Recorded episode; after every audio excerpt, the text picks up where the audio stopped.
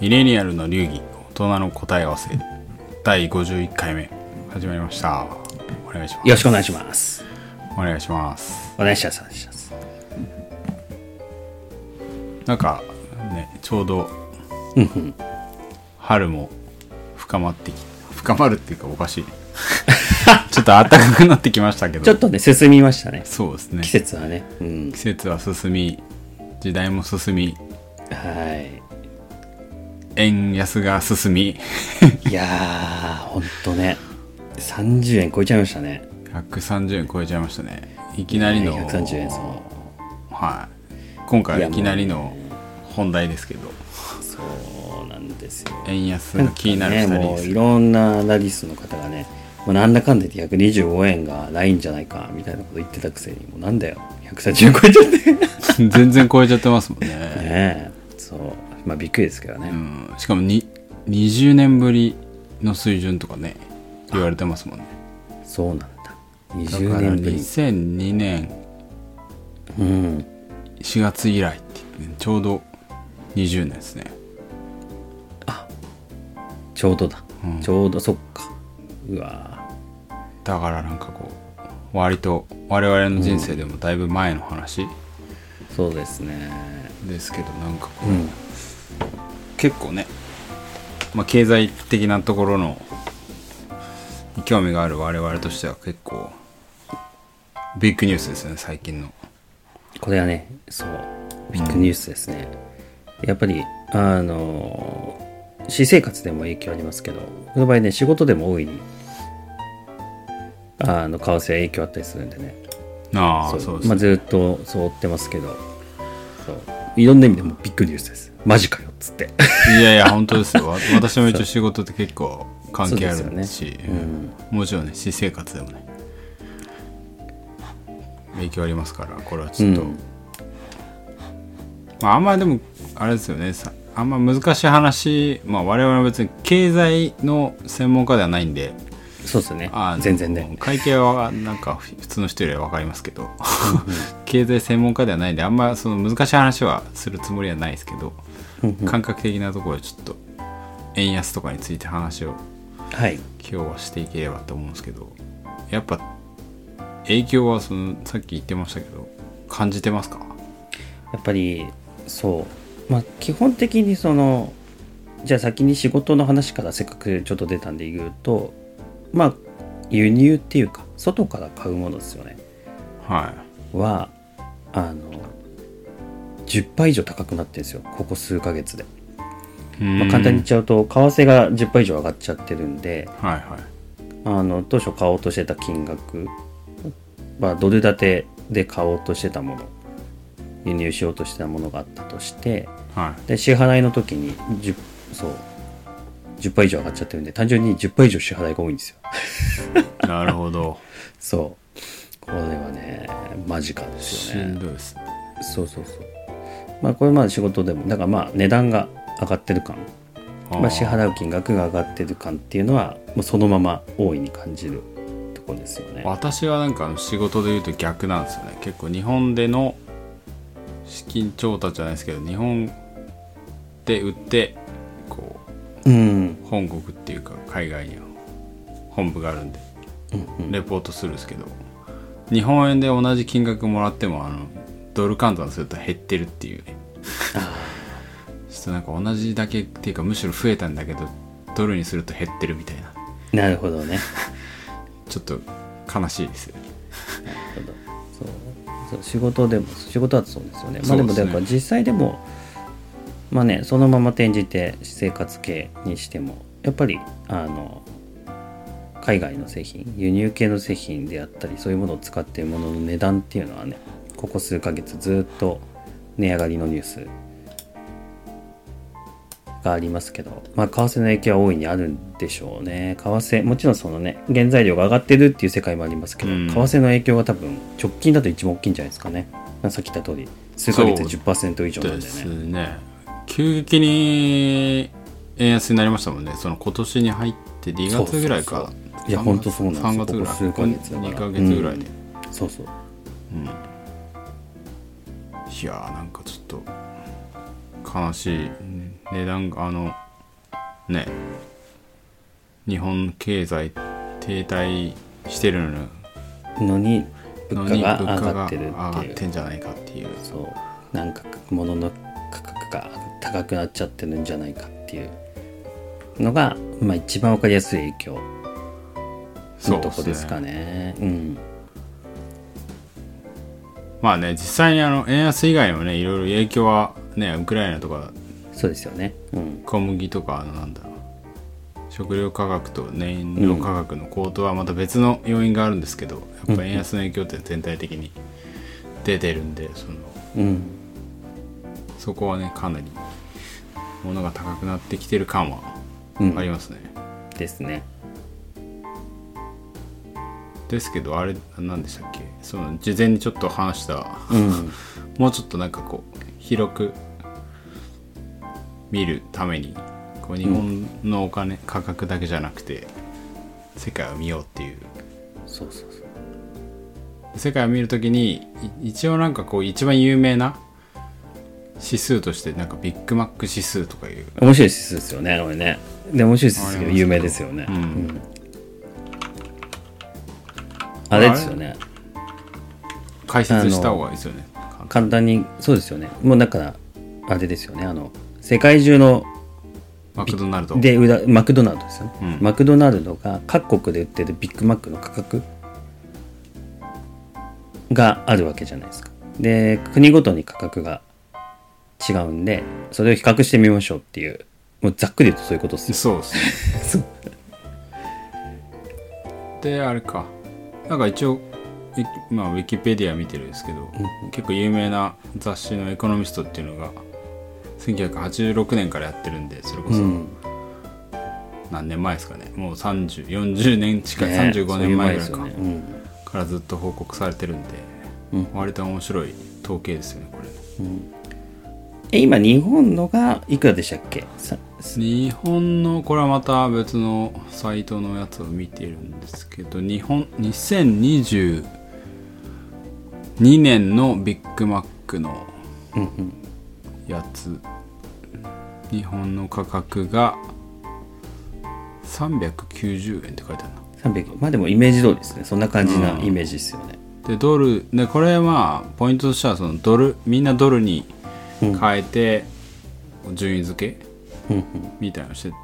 まあこれ多分一番最近の為替じゃないんでちょっと違うんですけど3.38ドルって書いてあるんですね。あドルに多分こ換算するそうですね、だからで結構世界何カ国載ってんだろう57カ国か。このビッグマックインデックスの対象になってるのは全世界200カ国ぐらいありますけどその全部じゃなくて一応57カ国らしくてそのうちの日本は33位。あの高い方から並べてって33位なんで。まあいいね。33番目に高い。逆に言うと安い1位から比べるとカテゴリーです。33分安い分安く安いってことなんですよね。そうですね。前後で日の本のビッグマックは安いってことですよね。安いですね。うん。で一番安いのがロシアですこれ別になんかウクライナのねなんか侵攻の影響は関係ないと思うんですけど。どうなんだろう。まあとにかく。直近のだから直近のデータじゃなければねそこまでねないはずですけどね。うん。でまあロシアが一番安いですね。ロシアが円換算でいくらぐらいなんですか？円換算201円とか、ああやっぱだいぶだいぶ安いですね。うん、で一番高いのがちなみにスイス。スイスがえっ、とドル換算でもうほぼ7ドルですね。6.98ドル。800 800円に近い。800円ですね。高っ。それ1位といやでもなんかスイスが高いってのはでも確かにイメージできますよなんか昔からスイス、えーなんだっけフラン。うん。とかは強くて高いからあそこの物価はとても高いって。なんかスイスに行った人が外食するとやべえみたいないやもうやばいですよねあそこ。聞いたことあるから。私税金もねも高いかもしれないですけど結構ねそうですね大変だっていうのを聞いてるるんで。うん。昔聞いた話だとその普通のなんですか日本でちょっとパスタうん食べたりとか1000円ぐらいのがもうなんかそれだけで1万ぐらいするとか。外食マジでしたくなるわ。うんしたくないですね。そう。なんかよくわかんない。1位がスイスちなみにアメリカとかアメリカっていくらぐらいなんですかね一番なんかイメージが。えーメインどころっていうか。アメリカはどうだっけ？これ今私たちが見てた中のサイトだと3位になってますね。あでも高いんだ。高いっすね。高いね。これ？あこれか。そうですねでこれは。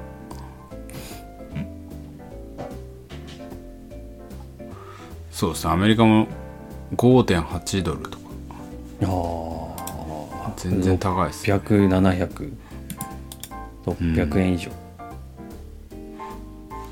600円以上ですね。高っ。に？日本の価格の前後のとことか日本価格はあれですね。意外とこれ多分普通にどこでしょうっつって。当たんないと思いますね。これ日本より1個上がポーランドで。ポーランド。その当たんないですね。日本より1個下がグアテマラっていうね。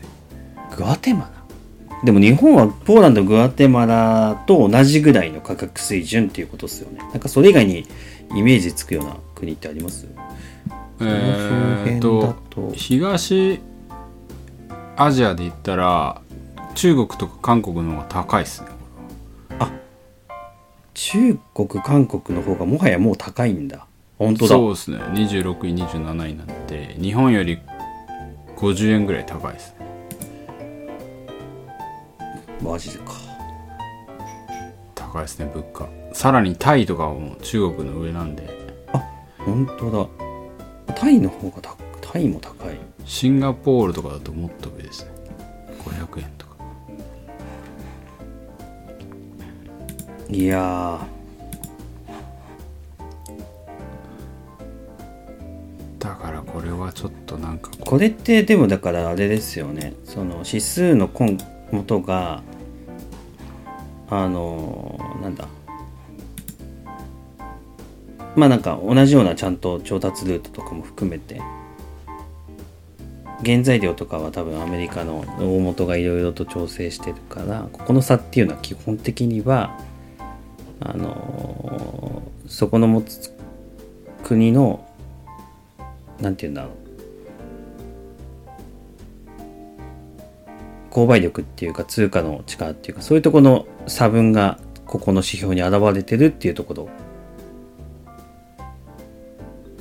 そういうふうにそうですね。見ていいんですよね多分これって。そうですね。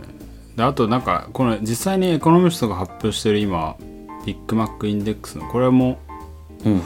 2022年の今年の1月のやつで書いてある記事なんですけど逆に言うとその何ですかビッグマックインデックスのこの使い方だと思うんですけどうんうん。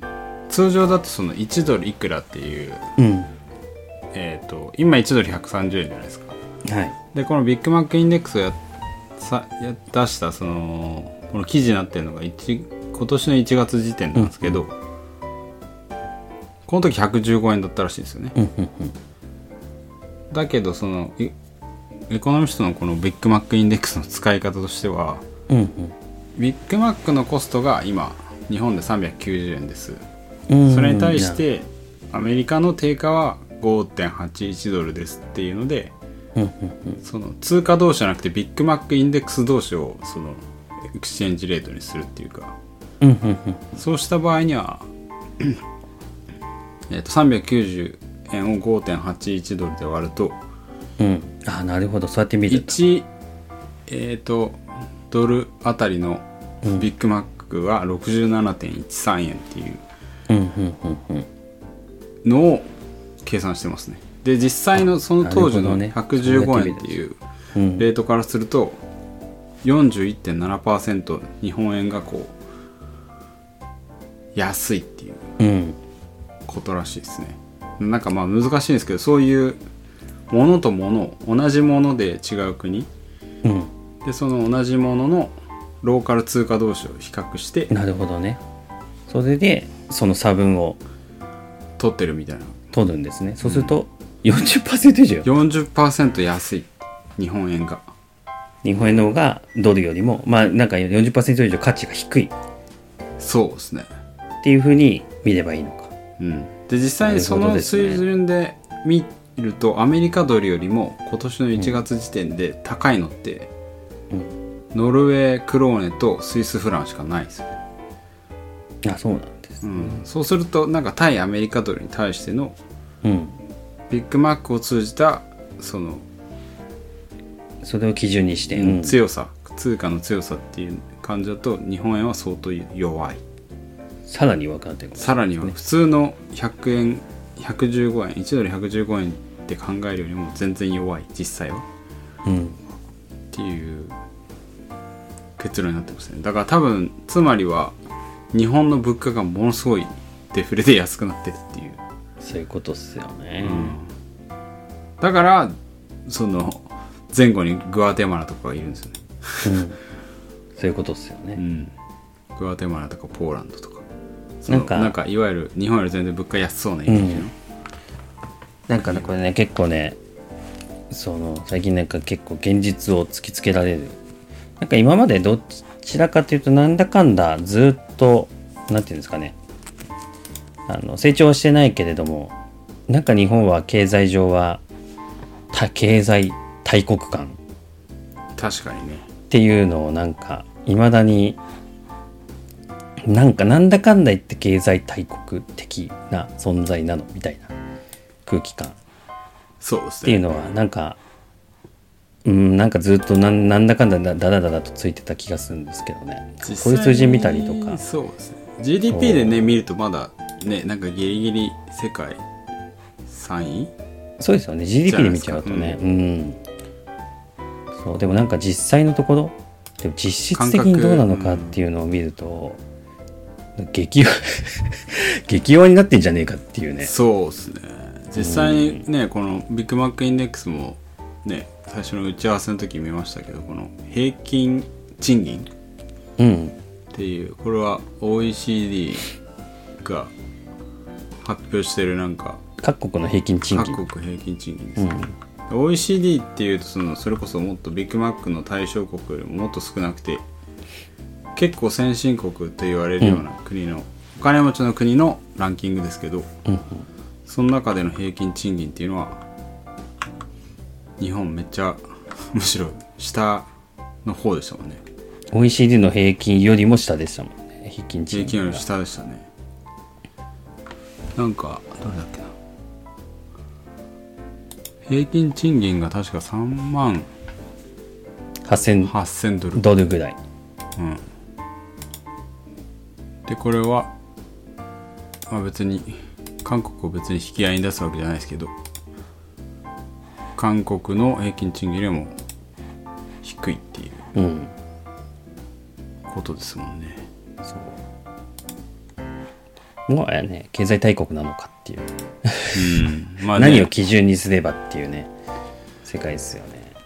確かにねこれは。なかなか。ね全体人口が多いから GDP はまだ3位だけどうん。平均賃金で見ちゃうと全然平均 OECD の平均は49.2って書いてありますね。49.2 9.2 4万4万あ4万9000 5万そうですね。5万ドルぐらい。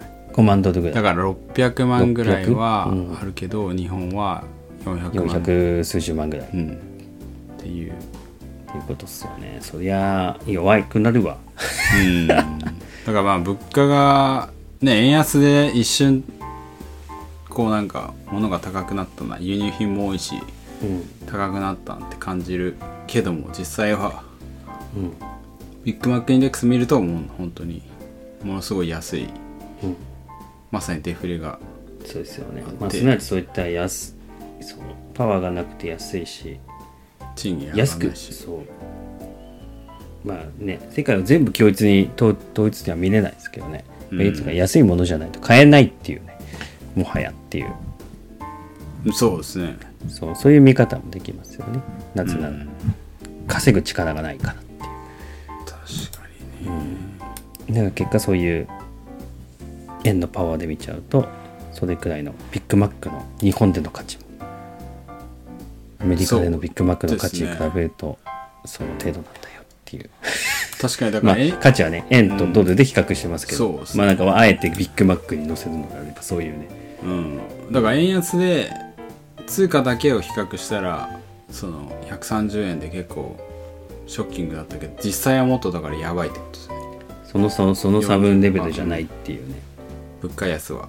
ビッグマックでそれくらいあのパワーっていうんですかね。もううん、購買力も購買力も含めての通貨。まあ国力としての力の差くらいができて出ちゃってるんじゃないかっていう悲しい現実です。ちょっと悲しい現実ですね。なんか50回目を迎えて、うん。ね、番組的には達成感があったのに51回目でいきなり悲しい感じになるっていう。うん。悲しみですねこ悲しみにそうですね、まあでもあれですよねミレニアル世代としては、うん。この悲しみみたいなのはなんか、まあ、うすうす分かってたじゃないですか。れそうなんですよね。我々やっぱりね、そう。失われた何十年。ね。何十年を生きているわけなんで。分かってはいると。でこの先もねあの日本国内だけ見るとまあ賃金が上がらない問題もありますけど、うん。また今度は社会的問題の少子高齢化等々。そうですね。そう。経済力が弱くなるような問題ばかりを抱えてる。わけですからね。うん。問題大国みたいなこと言われてますから いやまあ一応ね総理大臣はあの新しい資本主義っつってあの賃金上げようって言ってはうん。ね、始まりましたけど。まあでも悲しいけれど悲しんでてもしょうがない。車両にはなんないんで。そうなんですよね。まあだから大事なのはこの現実をまあなんていうんですかね避けずに直視した上でどう生きるか。そうですね。まず現状早くしないと、うん把握しないと次わかんないですからね。どういうアこクションを取れこが一ばいいとか。番ね大事なポイントなんでしょうね。うん。でやっぱりなんかまあどのまあその私総理大臣も言ってますしやっぱりまあでもなんか、まあ、簡単にねあの言ってますけど、まあ、イイノベーションを作るイノベーションを起こすんだと。でなんかスタートアップ支援とかもやるとかあの日本からねガファガファ M みたいな企業みたいな作るんだっていうの。はまあでもでもなんか間違ってはないと思うんですね。あのそういうのがやっぱり出てこないとあの結局強くならないってね、うん。あのそう。アメリカのね株式市場のあの数字見てもにの2000年前とか IT が出てくる以前のあの株式構成と現在なんて全然違いますからね。現在なんてもうガファイムだけでほとんどの時価総額を叩き出してるようなうん。状況ですからね、やっぱりだからそういうのが出てこないとダメっていうのはもう現実的に正しいと。なんでまああの言ってることは正しいですけどね。じゃあどうやって出てくるのかっていうところは。結局まあなんていうんですかね。我々一人一人がどうにかするしかないんですよね。まあそうですね。まあ政策によるところは結構ありますね。そのガファム的なやつがうん。出るためにはやっぱ、ね、国の法律とか政策面の規制面のところもどうにかしていかなきゃいけない一方で。うん。ただ文句ばっかり言っててもしょうがないんで。まあ個人としての戦略も持っていかなきゃいけないっていうのは多分我々世代特にあるんでしょうね。昔のですよね。ジャパンズナンバーワンの時はイケイケだったですけどね。国,、うん。国全体が、国がイケイケじゃない時にじゃあ個人としてどうするかってなった時にあまあ変えるか、一緒に。沈むか、沈むか。まあ、あるいはあの逆に海外はねイケイケなところもあるんで海外に行くっていう。出るか。いやでもね、それ正しいと思いますね。なんか、それぞれで。まあまあなんか、そうん。そう。まあどれか大事ですよね。まあ変える、まあだからまだちょっと僕は諦めたくないところがまあそうですね。せっかく多分日本人にしか変えられない。なんか私これイタリアにいた時にうん。前もちょっと話したかもしれないですけどにイタリアのこの非効率さとかこの全然ことが進まないことにめちゃめちゃ苛立ちをかん、はい。持ってたんですよね、うんうんで上司がその時アイルランド人で、まあ、イタリア人なかったです、で同僚イタリア人めっちゃいるんですけど、うんうん。そのいやもう本当に日本から来て大変だよねとか言ってアイルランド人にまあイタリア人にイタリアの文句ちょっと言えないじゃないですか。ちょっと。まあそうそりゃね。あちょっとね。のちょっと良くないじゃないですか、うん。だからまあいろんな国の人がいてその上司がたまたまアイルランドにいてその話をちょっとイタリア大変だよねみたいな冗談っぽく言ったら結構まあアイルランド人ってイギリスっぽいんで。結構あの皮肉っぽいんですけど彼が言うにはもうイタリアを変えるのはイタリア人だけだからうん外国人のうちらは我慢するしかないんだっつって。いやまあでも真理ですよね。だからまあ日本を変えるのは日本人しかいないんですよね、そういうことっすよね、うん。でそう僕なんかなんかねベンチャー開発にまだいるのはなんかちょっとねそのイノベーションとかで日本から初の大きなグローバルカンパニーみたいな、うんできればまあねいろんなところが元気になるんじゃないかな。まあ自分もね子供いるんでね。子供の世帯に向けてもね多少元気になる上での一助ができたらいいなぐらいの気持ちも一応持ってるんで。まあなんかこの界隈でなんかしら大きいね会社起こしたいなと思って頑張ってるところですけど、まあ、とはいえね多少現実的なところもあるんでね。あのギリギリまで頑張りつつ ギリギリまで自分のあの能力をね磨いて個人でもね国に頼れないのであれば個人でも生きていける力をね自分でもうん。身につけつつ、もうどうしようもなく沈没しそうだったらもう子供と一緒に外に行きますよ。そうですね。その時に あの海外でも暮らせるだけのそのたくましさをそうそうそうそうそう。蓄えておくっていうのも大事ですよね。うんそれをうちに生きるためにはねやっぱりそうそういうのもそういうところもきちんと備えておくっていうのも大事かなっていうそれはあの財にしろ自分の自己の自分の能力にしろねそうですねうんやばい状況も想定しておきながらただギリギリまで諦めずに頑張るけれども一応その頑張る過程でその能力が身についてね最後はグッバイいっぱいのね選択肢もまあ生きていかなきゃいけないんで。そうそうそうそうそう。まあでもそのその辺が多分ミレニアル流なんでしょうね。ミレ流的なうん。考えだという気はしますよね、確かに、ね、まあ親世代とも違うし。うん。っていうのがなんかまあでも今回はちょっと悲しい感じにはなりましたけど、うんうん。まあ、実際に避けては通れない問題ですし。まあ円安ってのはねね。問題の一角でしかないですけどしかし結構な。よく見てみるとやっぱ。うん。ビッグマックだけでも結構やばいことが分かったんで。